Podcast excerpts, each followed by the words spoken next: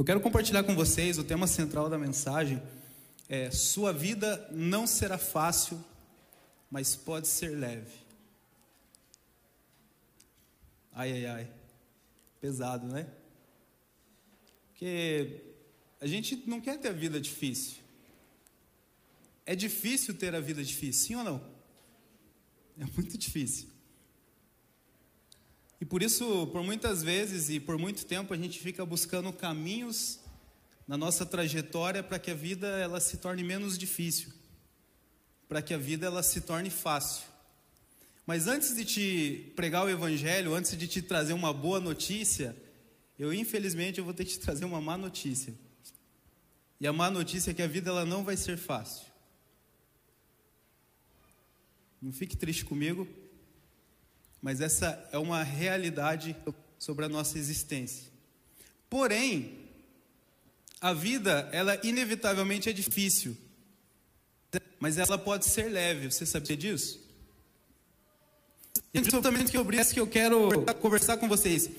Eu comecei a sobre isso há algumas semanas atrás, quando, quando conversando com uma pessoa, ela compartilhou comigo é, o quanto estava difícil a, a vida de pai. E essa pessoa compartilhou falou, cara, não é fácil ser pai. E, e a gente, de uma forma geral, é, é, a gente tem uma cultura aqui na igreja no cinema e, e vendo várias pessoas que tiveram filho antes de nós, a gente não enxerga a paternidade como algo difícil, como algo pesado, como algo complicado. Então eu confesso para você que naquele primeiro momento, eu já pensei, falei, cara, é difícil para você. A perspectiva que você olha, porque para mim não é difícil. Mas antes de eu querer já falar minha opinião, eu fiquei com aquilo e eu comecei a refletir sobre a vida. Eu cheguei à conclusão que realmente é difícil ser pai.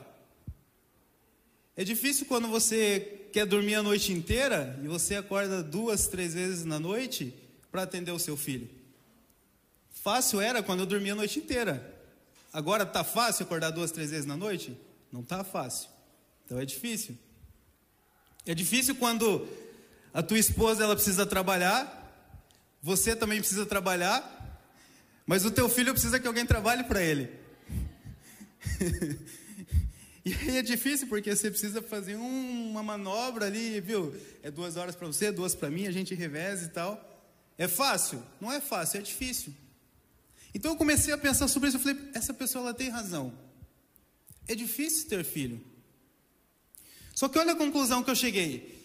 Se você chega para um solteiro, para um casal solteiro, que ele não tem filho, e pergunta para ele: a vida está fácil para você? Provavelmente, pelo menos os testes que eu fiz para vir pregar aqui, essa pessoa vai dizer que não, que está difícil. Não, mas então, então não foram os filhos que deixaram minha vida difícil. Então deve ter sido o casamento, sim ou não? Será que é o casamento que deixa a vida difícil? Porque o casal sem filhos também está difícil. Então o que, que eu fiz? Eu falei, vou perguntar para o solteiro. Não, porque se é o casamento, né? Vou perguntar para o solteiro, porque com certeza a vida do solteiro está fácil, sim ou não? Hã? Cadê os solteiros aí? E olha que interessante. Eu descobri que para o solteiro também não está fácil. Então a culpa não é dos filhos, a culpa não é do casamento. A culpa é de quem então?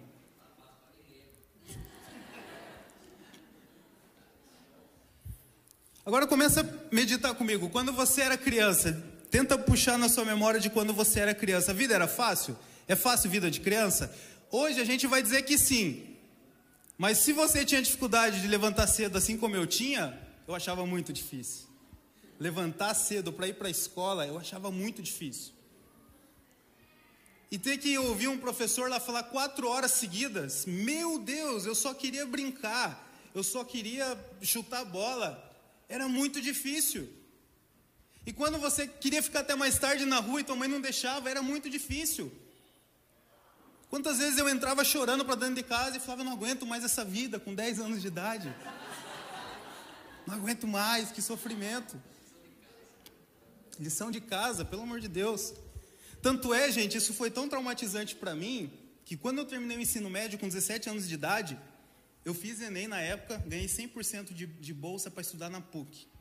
Nossa, minha mãe orgulhosa, que não tinha feito. Se tivesse feito, ela já colocava lá, passou e tal, não sei o quê.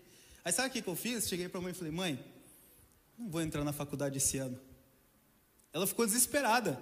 Já tinha contado para metade dos parentes. Tudo orgulhosa, deu testemunho na igreja, gravou o DVD para vender. Já viu os, os DVD de testemunho que os caras vendem? É que hoje em dia não tem mais, né? Ó, como meu filho da pobreza chegou a PUC. Aí sabe o que eu falei para ela? Eu falei, mãe, mãe, presta atenção. A senhora me conhece. A senhora me conhece bem. Eu estudo desde os seis anos de idade. Todo ano, sem, sem pular um ano.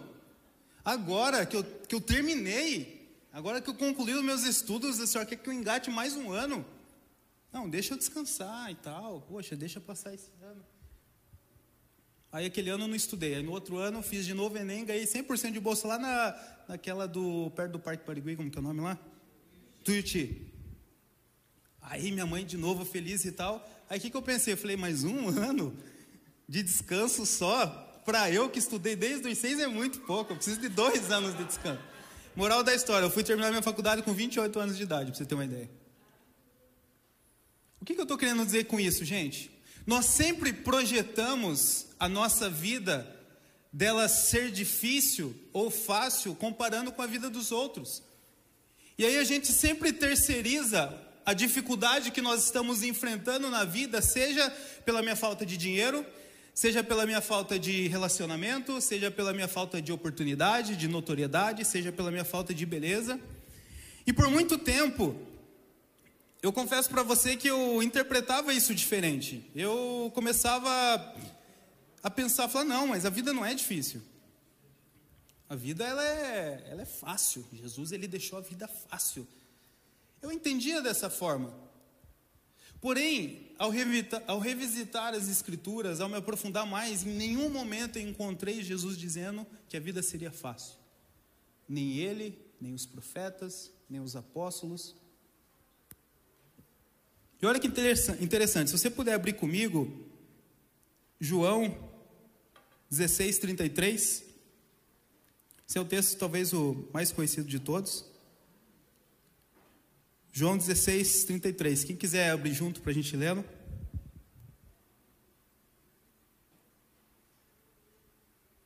sei que versão que vai colocar ali, mas. O texto diz assim: eu disse essas coisas para que em mim vocês tenham paz. Nesse mundo vocês terão aflição. Mas tende bom ânimo, eu venci o mundo. Nesse mundo vocês terão aflição. Essa palavra aflição, tilipsis no grego, é a mesma palavra para tribulação ou angústia. Então Jesus está dizendo: ó, nesse mundo vocês terão aflição, vocês terão angústia, vocês terão tribulação, vocês terão dor, mas tende bom ânimo, porque eu venci o mundo. E eu já vi pessoas, teólogos conhecidos, falarem: não, mas Jesus ele está dizendo isso, que no mundo vocês terão aflição, mas isso não vai acontecer com nós porque nós não somos desse mundo. E é, uma linha de pensamento interessante, né? Não, verdadeiramente, se eu não sou desse mundo, então eu não vou ter aflição. Afinal, eu estou assentado nas regiões celestiais com Cristo Jesus. Mas Paulo, lá na frente, ele vai e conta para a gente que não é bem assim. Paulo ele escreveu lá em Romanos 5,3, ele diz assim: ó, mas também nos gloriamos nas nossas próprias tribulações, nas nossas próprias tilipses, nas nossas próprias aflições. Peraí, mas Paulo também estava nas regiões celestiais em Cristo Jesus. Então, como que ele disse que ele se gloriava nas suas tribulações, nas suas aflições, nas suas dores? Ele também vai dizer para a gente, no livro de Romanos 12, 2: regozijai-vos na esperança, sede pacientes na elipses, nas aflições, nas tribulações, nas dores, na oração perseverante. Então, olha só, Quando Jesus diz que nós teríamos aflições, Jesus ele está falando que enquanto nós estivermos conectado com essa terra, nós sim teremos aflições. Sim, a vida vai ser difícil. Sim, nós teremos tribulações, nós sofreremos angústia. Porque por mais que eu estou assentado nas regiões celestiais em Cristo Jesus, o meu corpo, ele está tocando a terra. E quando eu estou tocando a terra e não foi restituída todas as coisas ainda, a gente não tem o corpo glorificado, então a minha mente, as minhas emoções, os meus pensamentos, eles estão sujeitos às influências dessa terra. Lembra que a gente falou sobre isso há um tempo atrás? Não é uma natureza de pecado dentro de mim que me faz pecar. Mas assim como no Éden, Adão pecou porque ele recebeu uma influência externa que fez com que a verdade que Deus tinha falado sobre ele fosse corrompida pela mentira, pela mentira. Hoje nós também estamos sujeitos a essas influências, essas mentiras, que quando você, elas vêm te atacar, e a Bíblia chama isso de, de das setas malignas, das setas do inimigo na nossa mente, quando você permite que elas tenham mais poder, quando você permite dar mais vazão a essas ideias do que as verdades que Deus fala, então a gente peca. Então, enquanto nós estamos sujeitos a isso, nós estamos sujeitos a aflições. E por que, que é importante a gente deixar isso muito claro? Porque se a gente tenta se auto-enganar, se a gente tenta imaginar, não, mas a vida não é difícil, a vida é fácil, e nós não encontramos essa facilidade, a gente não consegue encontrar esse lugar, a tendência é que nós nos frustramos com Deus. A tendência é que nós começamos a questionar aquilo que Deus disse. A tendência é que nós começamos a questionar o Evangelho. Por isso eu preciso, antes de te dar uma boa notícia, eu preciso te dar essa notícia de que a vida não é fácil. Não é. Porque hoje eu posso estar num bom momento, porque hoje eu posso estar eufórico, porque hoje eu posso estar bem. Até que de repente o telefone toca e eu recebo a notícia de que algum ente querido se foi.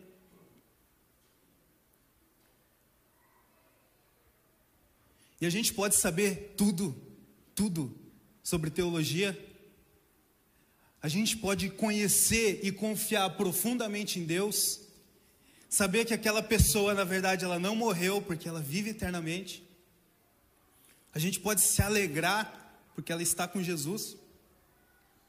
Mas isso não muda o fato de que a mãe do Ciro, todos os dias quando ela acorda, ela olha para o lado da cama e o seu companheiro de quase 50 anos, ele não está mais lá. Isso não muda o fato de que o Robinho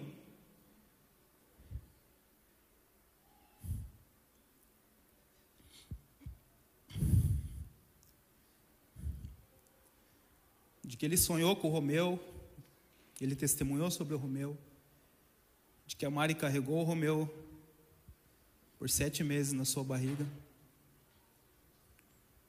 E o dia que ele nasceu, ele nasceu para descansar de volta. Ele sabe que o Romeu vive para sempre. Ele sabe que Romeu está com Jesus. Agora você tem coragem de chegar para um pai e dizer que acontece, que faz parte, que Deus sabe de todas as coisas?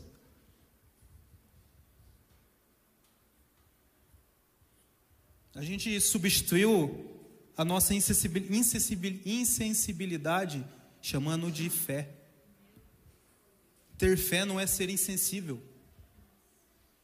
Uma pessoa que ela é insensível em relação à dor da outra, sabe o que ela faria quando Jesus chorou para Lázaro?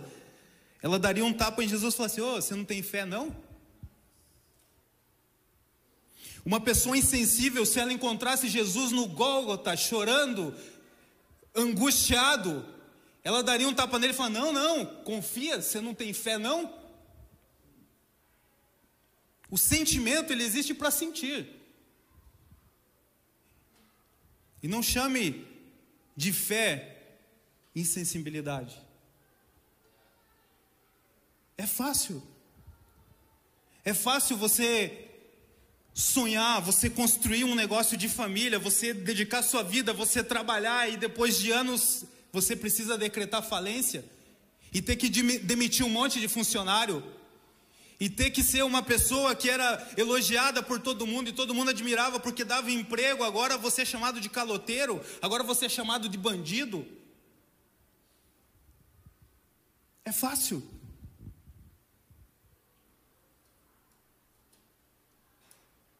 O problema é que, como nos foi ensinado um evangelho de que tudo existe para me fazer bem, então se as coisas não estão boas para mim, então significa que está bom para todo mundo, menos para mim.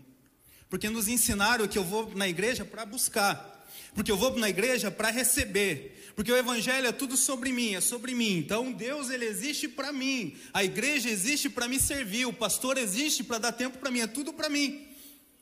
E aí quando eu estou passando por uma aflição, quando eu estou passando por uma dificuldade, por uma angústia, eu não consigo olhar para fora.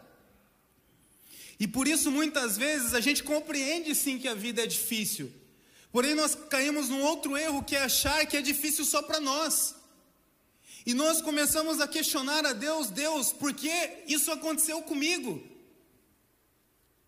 Porque eu perdi o meu bebê, porque eu perdi o meu pai, porque eu perdi o meu esposo, porque eu fali, porque eu peguei essa doença, porque eu fui traído, porque eu fui magoado, porque alguém abusou de mim. E nós colocamos Deus contra a parede, falando: Deus, por que eu? Porém, quando nós compreendemos a essência do Evangelho, de que o Evangelho não é sobre mim, mas é sobre o outro, essa, essa mesma ousadia que eu entro diante de Deus perguntar por que eu, eu pergunto para Deus por que o Felipe. Quantas vezes eu cheguei e falei, Deus, por que não eu? Se eu estou dirigindo, o meu carro pifa, eu vou ter que consertar um motor, eu falo, meu Deus, por que eu? Logo eu. Mas se eu passo na rua e tem alguém com o carro estacionado, com o motor pifado, eu, particularmente, eu, Helder, nunca parei, encostei o carro e falei, nossa Deus, por que ele?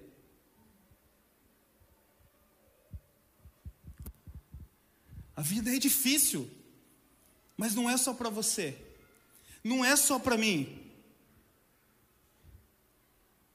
Porém, nós precisamos compreender que em nenhum momento Deus disse, através de Jesus, ou dos apóstolos, ou dos profetas, que seria fácil.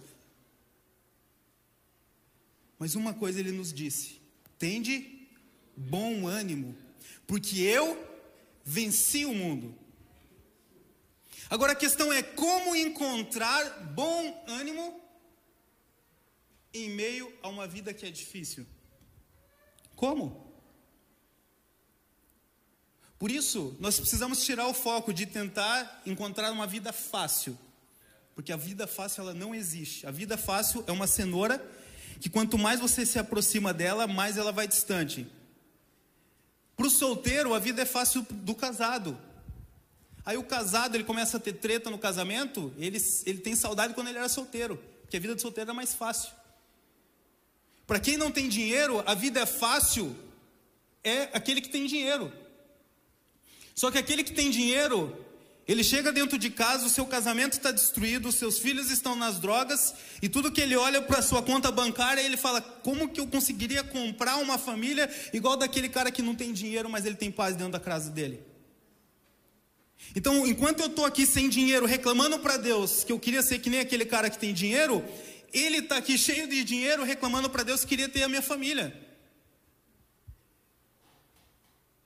E a gente entra nesse ciclo vicioso aonde agora além da vida ser difícil, ela se torna pesada. E o que eu quero que você venha comigo essa noite é que nós precisamos tirar o foco de ter uma vida fácil e você coloque o seu foco em ter uma vida leve. Porque não existe uma promessa sobre uma vida fácil, mas existe uma promessa sobre uma vida leve.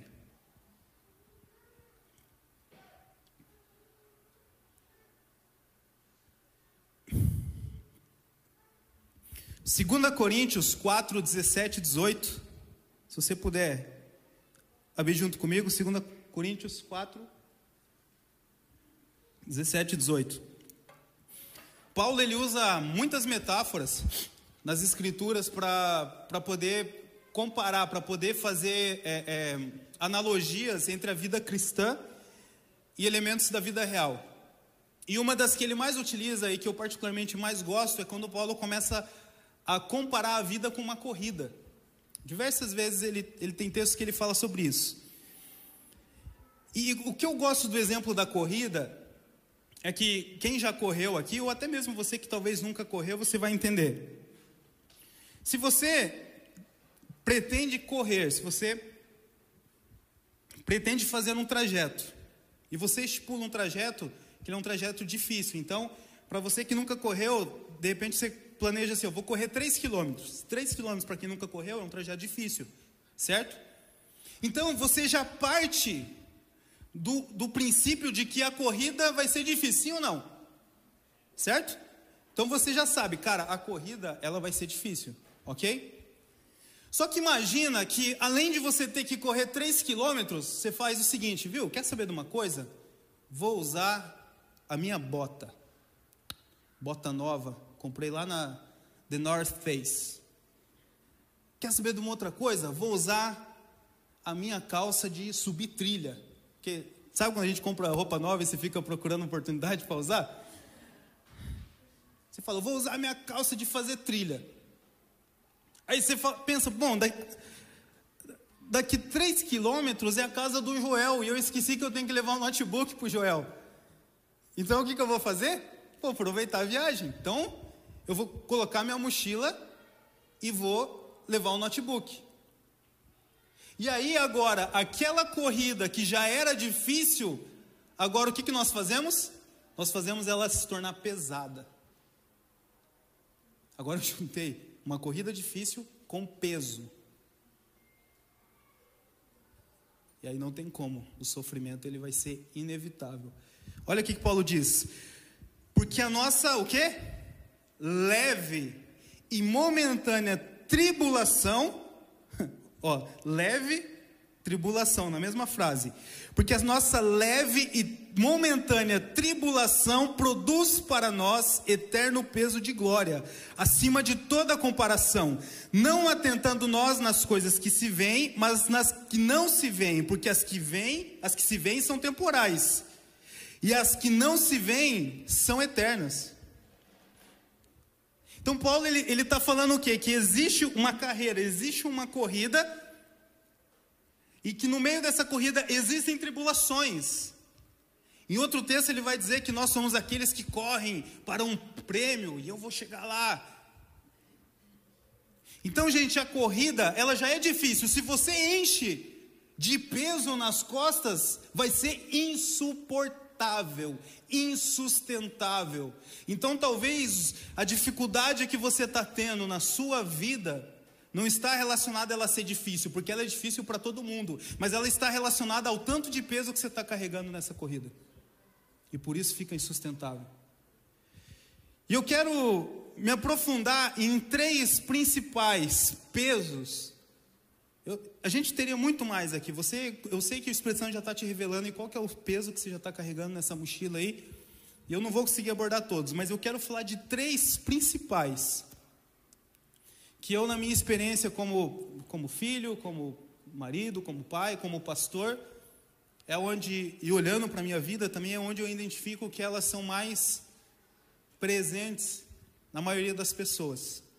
E o primeiro peso que muitos de nós colocamos dentro da mochila e isso faz com que a nossa vida seja pesada, além de difícil, são os traumas e as mágoas que nós carregamos. Esse é um dos maiores pesos que nós, homens, colocamos dentro da mochila. Recentemente, eu, essa semana agora, eu recebi uma ligação, inclusive a Manu, o Stocker e o Daniel estavam lá em casa. Eu recebi uma ligação de uma pessoa que ele me disse se eu tinha, se eu, se eu soube que o pai dele tinha falecido, e eu falei sim, eu, eu fui no, eu fui no velório dele. E ele falou para mim: E você sabia que eu estava brigado com, com, com meu pai, né? Eu falei: Sabia. E ele começou a, a rasgar o coração dele, falar o quanto que ele estava magoado com o pai dele, o quanto ele não conseguia sentir a morte do pai dele, porque o pai dele o abandonou, porque o pai dele o rejeitou.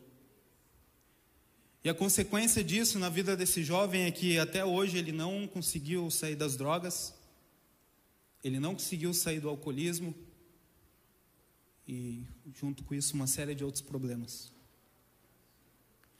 E esse trauma e essa mágoa que ele sofreu, isso veio com peso nas costas dele. Que além dele ter que enfrentar, enfrentar uma vida que é difícil, agora com peso. E eu falei para ele, eu falei, cara, você não pode voltar lá atrás e mudar o que fizeram com você. Mas você pode fazer diferente aquilo que fizeram com você, para que outros não sofram aquilo que você sofreu.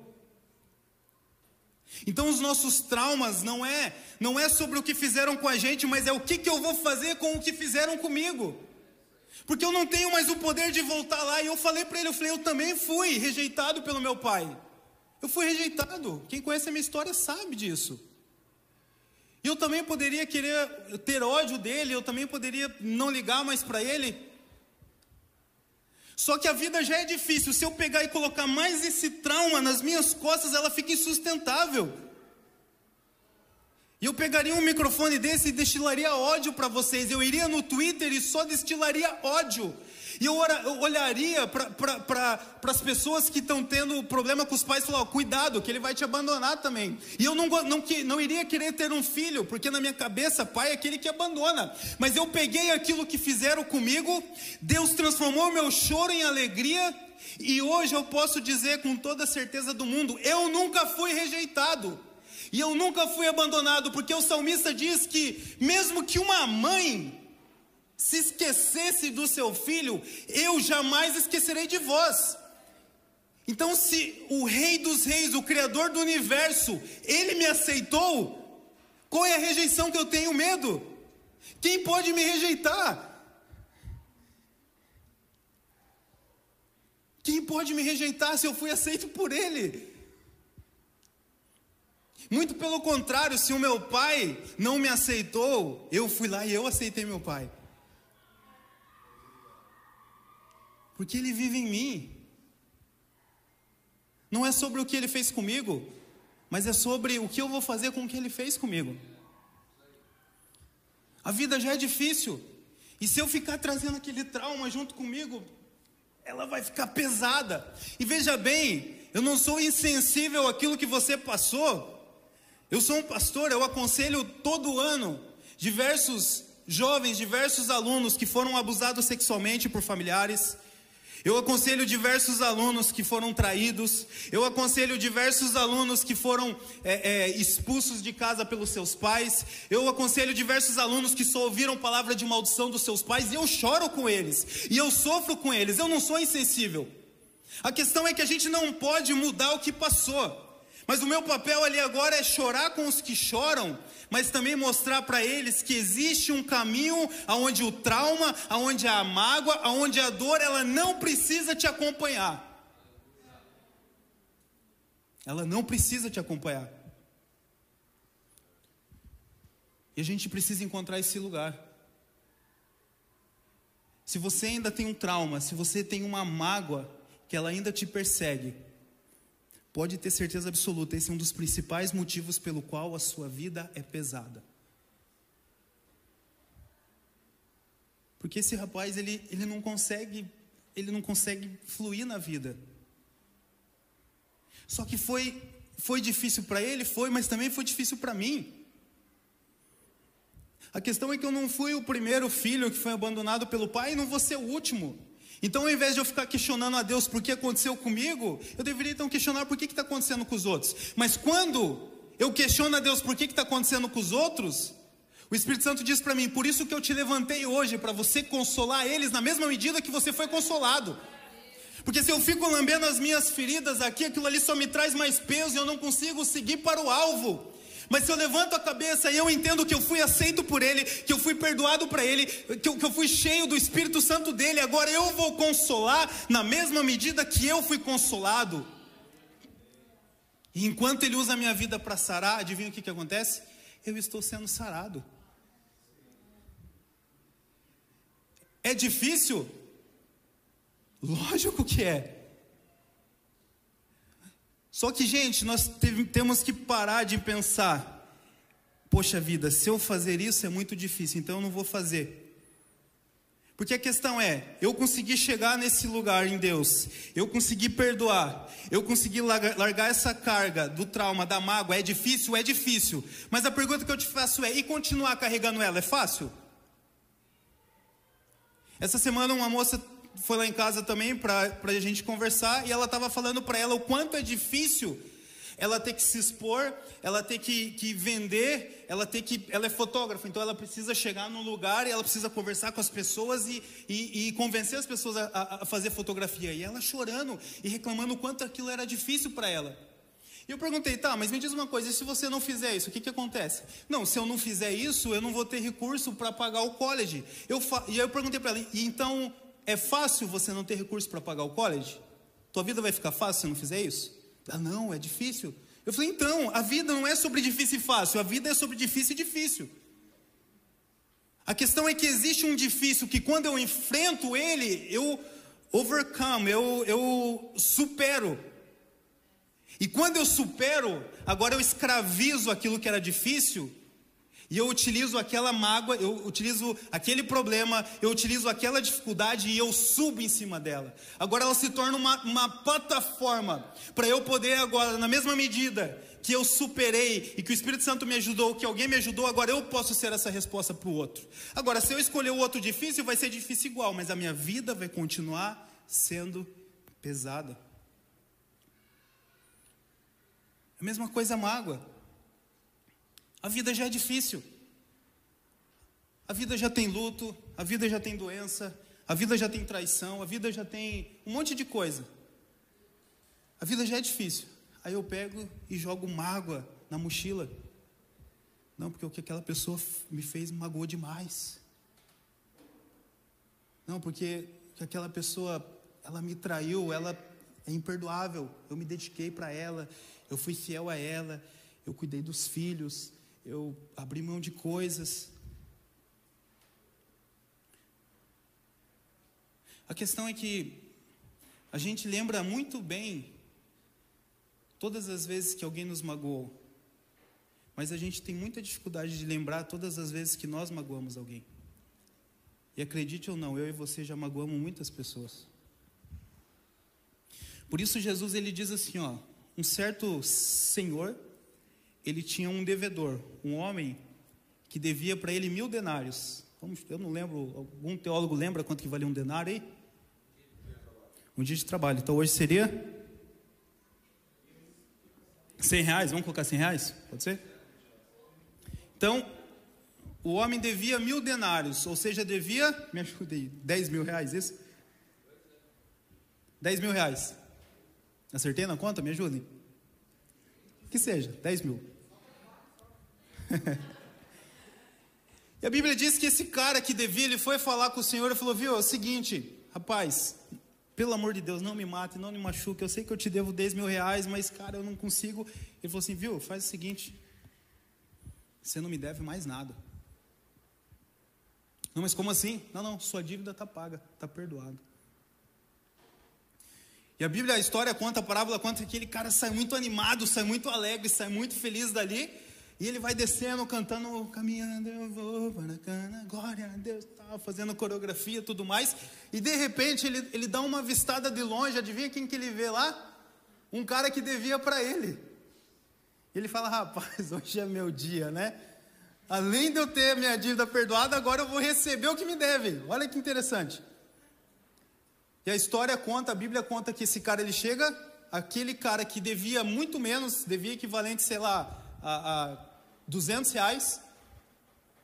Ele fala: Não, pelo amor de Deus, não faça nada comigo, não tenho para dinheiro. Ah, você não vai me pagar? Então toma. E ele bate naquele outro homem.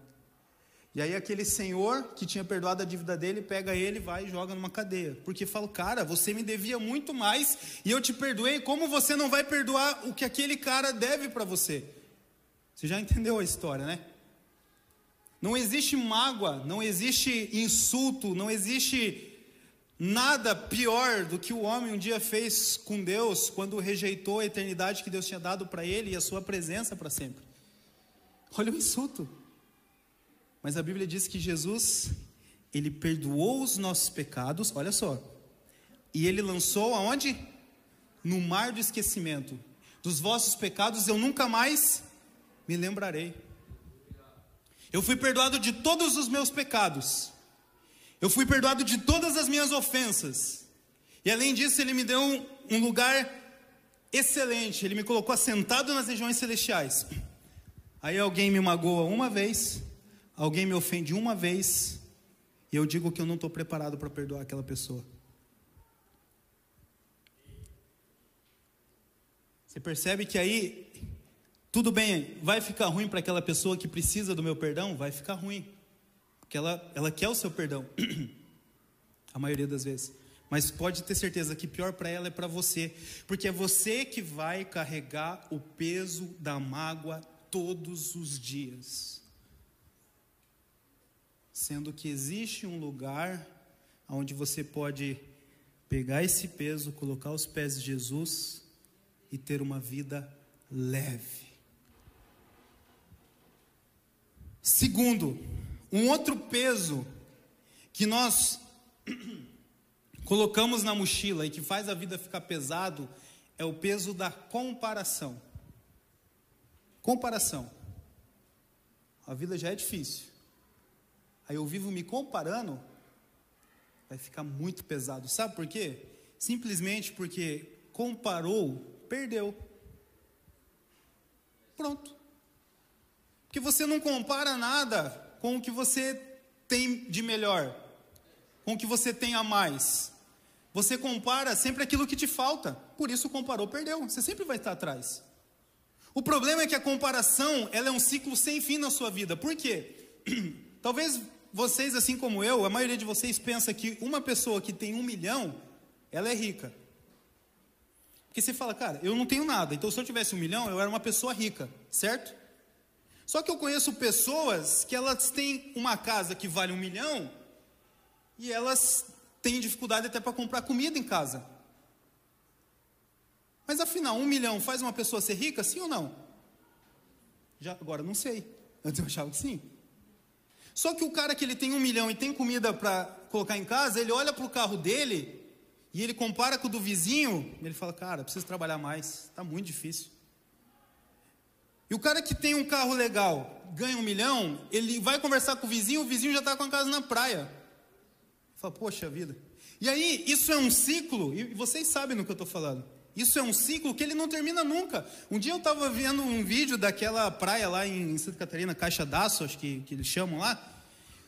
Foi muito engraçado, porque os caras, assim, um monte de lanche e tal, todo mundo tan, tan, tarana, tocando sax, não sei o que, a galera agitando.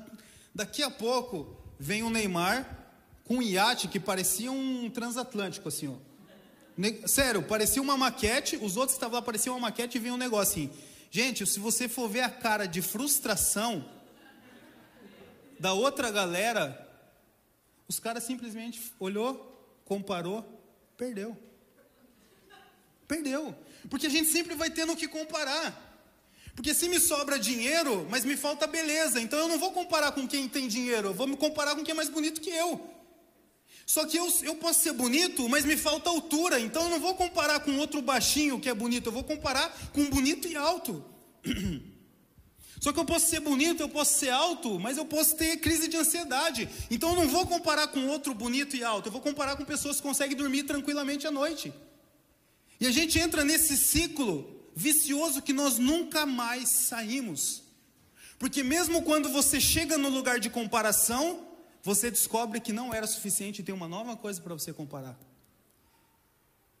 E quem aqui um dia pensava em ter bastante dinheiro e hoje você tem um dinheiro que naquela época você achava que era bastante, eu tenho certeza que hoje você já não, você não acha que é bastante.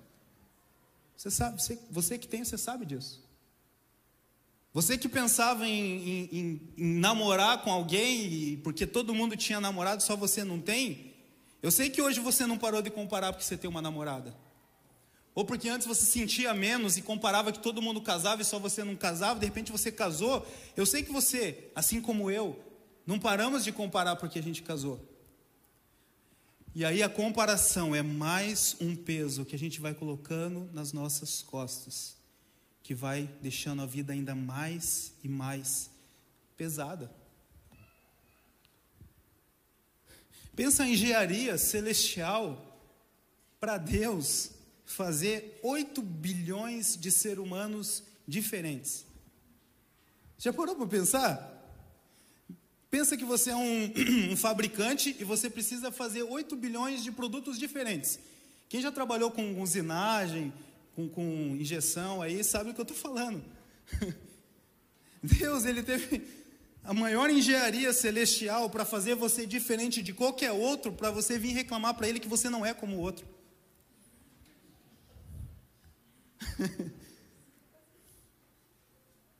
e perceba bem, eu me incluo totalmente nisso, porque a comparação ela é um sentimento. E enquanto nós estamos nessa terra, nós estamos sujeitos a sentimento. Quando você menos vê, ele veio.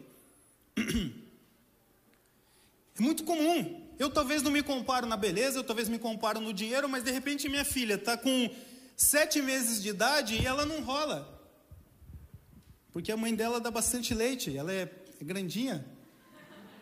E aí de repente vai um, um, outro casal lá e o filho dele com seis meses já faz, já rolou. Eu já olho e falo, ué. Isso, isso não tem fim, gente, não tem fim.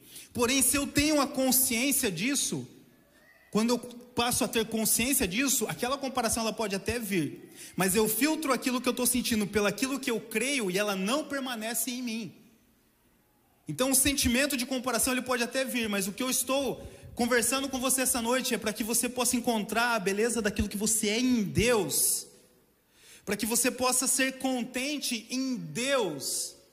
E esse contentamento ele vai ser o filtro que quando a comparação vir para tentar colocar peso nas tuas costas, esse filtro ele impede que ela venha. Por isso Paulo vai escrever para Timóteo, grande fru, grande Esqueci agora, deixa eu ver se eu anotei aqui. Ah, lembrei. Grande fonte de lucro. Lembrei não, eu vi aqui. Grande Grande fonte de lucro é a piedade com contentamento. Contentamento é fonte de lucro. Por que, que é fonte de lucro? Porque a mochila fica mais leve. Se a mochila fica mais leve, a caminhada fica mais leve. A caminhada é mais divertida. Não é mais sobre o que o outro tem e que eu não tenho, mas é sobre as coisas indizíveis que estão nas regiões celestiais, que Deus já preparou, aquilo que o olho não viu, aquilo que não penetrou o coração do homem, mas que Ele preparou para aqueles que amam a eles e andam segundo os seus propósitos. Então a comparação não está pesando, eu estou prosseguindo para o alvo. E o contentamento é a chave para que a comparação não me prenda, não domine a minha vida. E para terminar, como eu falei, você pode com certeza pedir para o Espírito Santo mostrar o que, que tem pesado a sua caminhada, mas eu quero finalizar com esse terceiro ponto. Outra coisa que faz com que a nossa mochila ela fique muito pesada são as expectativas frustradas. Lidar com expectativas é um dos maiores desafios do homem, do ser humano. Porque cada, cada cabeça, cada pessoa, ela é um mundo, ela é um universo à parte. E as expectativas que eu gero, elas são completamente diferentes do que o outro gera. E quando eu crio expectativas a respeito do outro, a chance de dar um desajuste nessas expectativas é infinitamente maior do que dar um ajuste. E a gente sofre demais, por quê? Porque as expectativas, elas não coexistem na mesma medida, e isso nos traz frustração, e a frustração nos traz novamente sentimento de rejeição, e a frustração nos traz sentimento de que eu nunca vou ser feliz, de que eu nunca vou conseguir ter as coisas, que eu não sou aceito. Só que mais uma vez, A gente coloca o peso da frustração de expectativa nas costas. Quando nós olhamos para alguém que frustrou as nossas expectativas, mas a questão é quantas vezes nós paramos para pensar nas expectativas que nós frustramos em relação aos outros. Recentemente uma pessoa veio reclamar para mim que ela estava muito triste, ela estava muito frustrada, porque um, um casal de amigo nosso convidou um outro casal para jantar na casa deles, mas eles nunca convidaram ela. E ela estava muito frustrada. Não, porque eles dizem que me amam, mas eles não me amam. Porque a gente trabalha, a gente está junto ali, mas quando é para o churrasco, quando é para coisa boa, a gente não está junto. E essa pessoa, ela se frustrou profundamente. Mas eu cheguei para ela e compartilhei alguns princípios. Eu falei, primeiro, quantas vezes você já parou para pensar que pessoas também quiseram ser convidados para comer na sua casa e você nunca convidou? Você já parou para pensar nisso? Você acha que você já convidou todas as pessoas que um dia gostariam de comer na sua casa? Quantas vezes você se sentiu mal por isso? Quantas vezes você percebeu isso? Segundo, você gostaria de ser obrigado a convidar todas as pessoas que acham que você deveria convidar para sua casa? Você gostaria de ser obrigado ou você gostaria de ser livre para escolher chamar quem você quisesse? Então, da mesma forma como talvez eu gostaria de ser convidado e eu não fui, com certeza outras pessoas gostariam de ser convidadas e não foram. Mas eu não quero ser obrigado a convidar elas. Então, por que, que eu gostaria que aquela pessoa fosse obrigada a me convidar? Olha que forte isso. E terceiro, você já parou para pensar que aquela pessoa, ela nunca te convidou para comer na mesa dela, mas você come na minha mesa toda semana? Quantas vezes você foi grato a Deus por você estar na minha mesa toda semana? Será que talvez não tenha outras pessoas que olham para você e falam assim: oh, o Helder sempre coloca fulana na mesa, mas não me coloca? Por isso, todas as vezes que nós nos frustramos com alguma coisa que alguém deixou de fazer para nós, talvez sem perceber nós desmerecemos todas as outras pessoas que dedicam as suas vidas para nos servir para nos trazer para a mesa. Talvez eu não veja o quanto minha mãe se dedica por mim, mesmo depois de adulto. Talvez eu não veja quanto os meus irmãos, os meus tios, os meus irmãos da igreja, por quê? Porque eu sempre estou olhando aquilo que eu não tenho. E quando aquela expectativa que eu gerei em relação àquela pessoa, ela não, não é, é, alinha com a minha, eu me frustro. É que nem casamento, é igual casamento. É ruim. Quando você tem expectativa, eu, por exemplo, tem um casamento essa semana aí que a galera vai que eu não fui convidado. Eu queria ir. Poxa, são pessoas que eu amo, são pessoas que eu acompanhei. Helder, você não queria ir? Lógico que eu queria ir. Só que o que, que eu vou fazer se eu não fui convidado? Eu vou ficar magoado com elas? Mas quando eu casei, lá em 2009, eu não consegui convidar todo mundo que gostaria de participar. E por que, que agora eu vou dizer que as, que as pessoas são, são obrigadas a me convidar? E outra coisa, essas pessoas, o fato delas não, não me convidarem para esse casamento não significa que elas não me amam, não significa que elas não gostam de mim. Essas pessoas, elas, elas trabalharam duro, elas juntaram dinheiro, elas estão quebrando a cabeça com um monte de coisa para viver o momento mais feliz da vida dela. Aí eu vou lá e vou colocar mais um peso nas costas dele? Como se eu fosse a pessoa mais importante do mundo que não posso perder uma festa de casamento? O problema são expectativas frustradas. Se eu criasse uma expectativa na minha cabeça que eu não pudesse ficar de fora, e eu fico de fora, eu não sei mais lidar com aquilo. Por isso, a maior parte dos conflitos humanos que eu e você temos é por expectativas frustradas. Você acredita que vai acontecer de um jeito, a coisa acontece do outro jeito e você não sabe lidar com essa frustração. E eu não sei lidar com essa frustração. Então o que, que eu faço? Qual que é o caminho para que eu aprenda a lidar com isso? Eu preciso simplesmente ajustar as minhas expectativas. Compreender que, obviamente, eu tenho uma expectativa, mas se as coisas não acontecerem do jeito que eu gostaria que acontecesse, está tudo bem, não é o fim. Como que eu posso melhorar? Como que eu posso fazer para que aquilo ali seja incrível? Eu tinha uma expectativa de de repente é, é, ter uma vida com uma pessoa através de um namoro e não deu certo. Tá tudo bem, mas não coloque mais esse peso na tua mochila, o peso da frustração, porque a próxima pessoa que você encontrar e que talvez é a pessoa que você sempre procurou, ela vai ter que agora andar com uma pessoa pesada.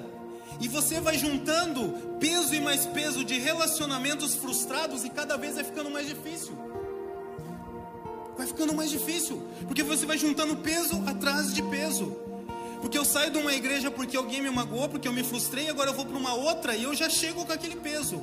E a tendência é que alguém vai me frustrar lá, e eu vou para outra, até que chega um momento que ela fala: não, a igreja não presta, a igreja está falida, é só tem hipócrita. Mas para finalizar, Mateus 11, 28, 30. Vinde a mim todos os que estáis cansados e sobrecarregados, e eu vos aliviarei.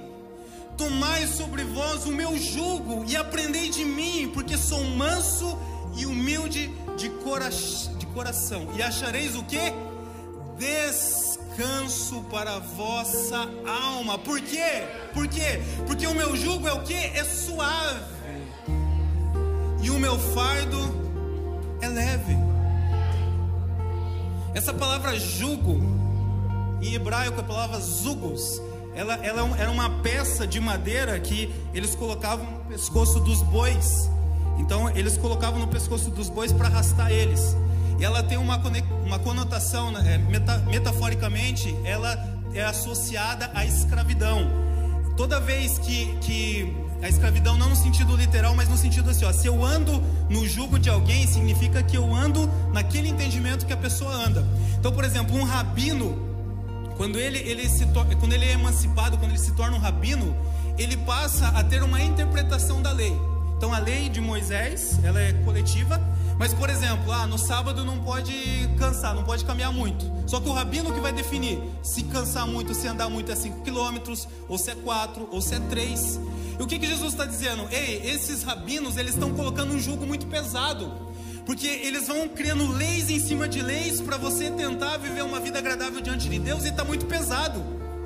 Então não é sobre a quantidade de lei, não é quantidade de regra que vão fazer vocês viverem uma vida agradável diante de Deus. Mas vinde a mim, vós que estão cansados e sobrecarregados, porque eu vos aliviarei, porque o meu jugo, a minha caminhada, aquilo que eu te ensino, aquilo que eu manifesto, se você vir comigo, se você vir após mim, vai ser suave, vai ser leve. Por quê? Porque eu venci o mundo, porque eu sei o caminho, porque eu te mandei um consolador que ele não vai fazer sua vida ser mais fácil, mas ele vai te consolar nos momentos difíceis.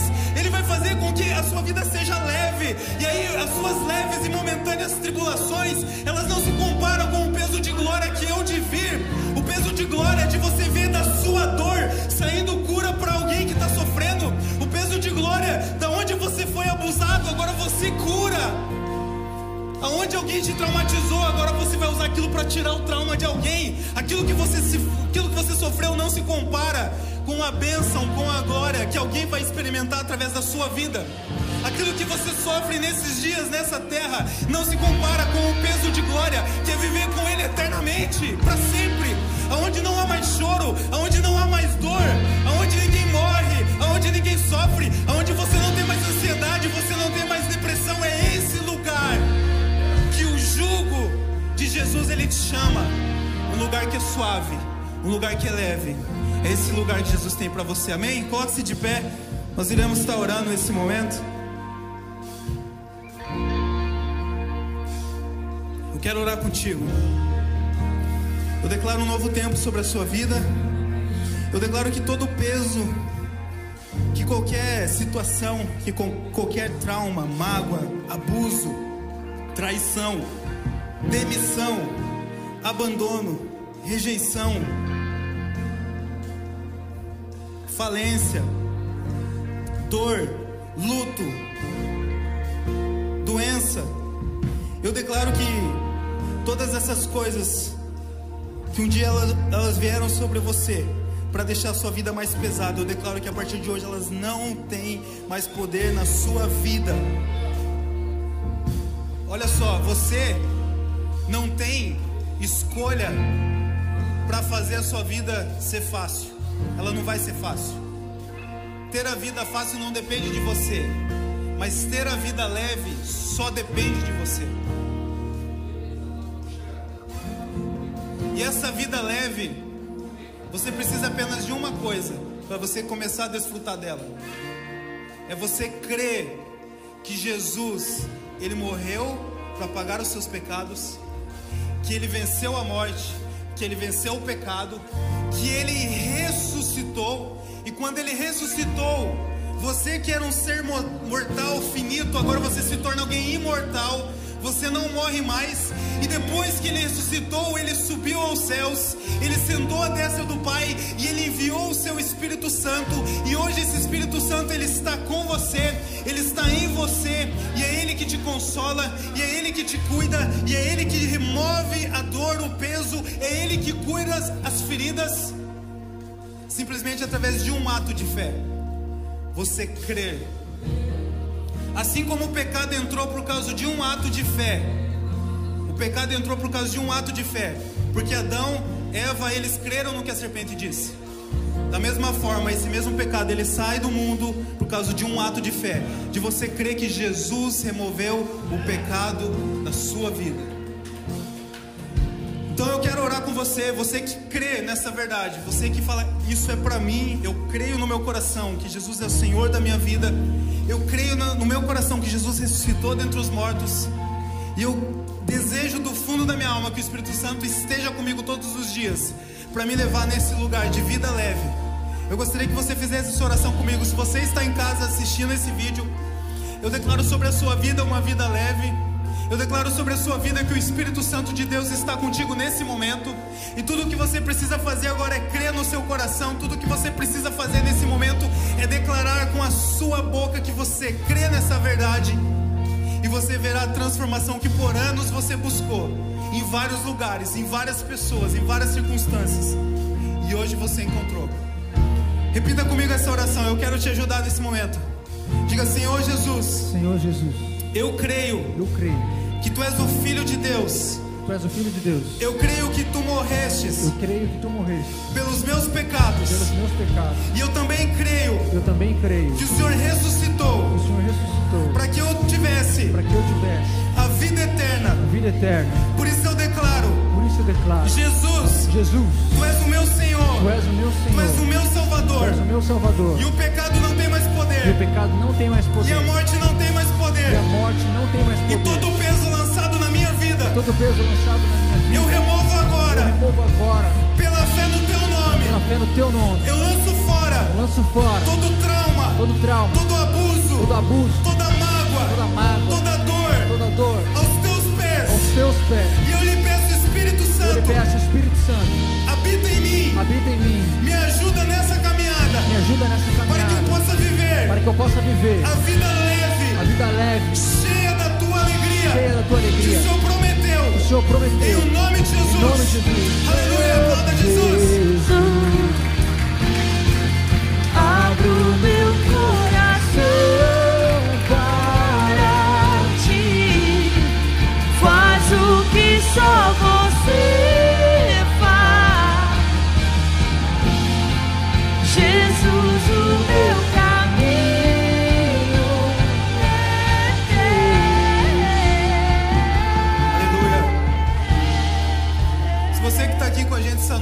Fez essa oração pela primeira vez. Você realmente falou, não, a partir de hoje eu quero viver essa nova realidade. Eu recebo esse Espírito Santo. Eu recebo esse presente de Deus que é salvação. Se você fez essa oração pela primeira vez, eu, quis, eu queria que você desse um tchauzinho para nós, porque a gente tem um presente para te entregar. E a gente gostaria de entregar para você pessoalmente, presencialmente essa noite. Tem alguém? Se tiver alguém, eu não estou enxergando aí atrás.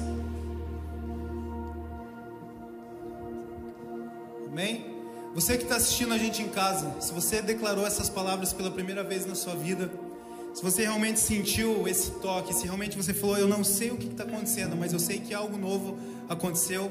Se você declarou Jesus como o Senhor e Salvador da sua vida, se você convidou o Espírito Santo pela primeira vez na sua vida para habitar no seu coração, eu gostaria que você colocasse o seu e-mail para a gente aí nos comentários e que a gente vai entrar em contato com você, pegar os seus dados, porque nós vamos enviar um presente na sua casa. Existe um novo tempo na sua vida a partir de hoje. Um novo tempo onde Deus ele não te promete uma vida fácil, mas ele promete que ele vai estar com você todos os dias. Ele promete que ele vai te consolar, ele promete que ele vai te instruir, ele promete que ele vai te abraçar e ele vai te ajudar a ter uma vida leve, onde todas essas coisas que pesam as nossas vidas, ela não vai prevalecer, ela não vai ter poder sobre a sua vida. Então compartilha com a gente, escreve o seu e-mail, nós iremos entrar em contato e nós iremos enviar um presente na sua casa. Obrigado. Obrigado.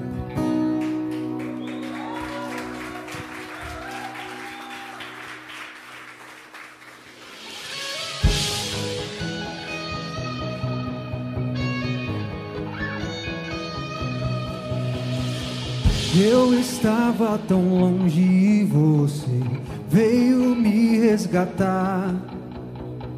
Para sempre é meu Salvador, Jesus o caminho é. Os meus olhos foram abertos, hoje sigo a luz. Cada passo que dou eu te sigo, Jesus o caminho é. Ei, és o caminho, és o caminho. Seu amor me encontrou e me salvou, Jesus o caminho é. És o caminho, és o caminho. Tua luz brilha em meio às trevas, Jesus o caminho é. Oh, Jesus o caminho é.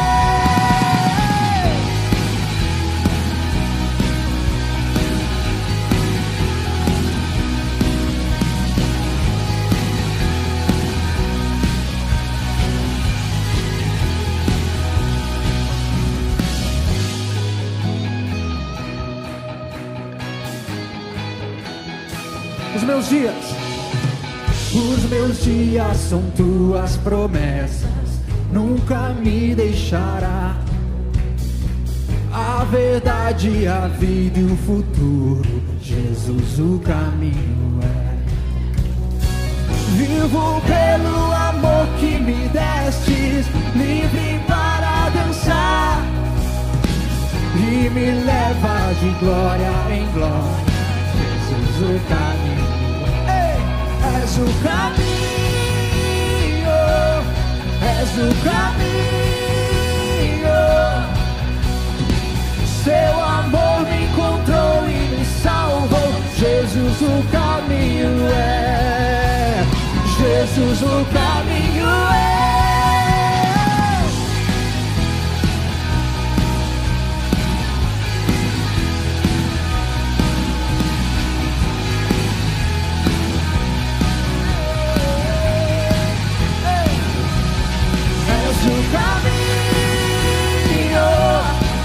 És o caminho. Tua luz brilha em meio às trevas, Jesus o caminho é. És o caminho, és o caminho. Seu amor me encontrou e me salvou. Jesus, o caminho é. És o caminho, és o caminho. Tua luz brilha em meio às trevas. Jesus, o caminho é.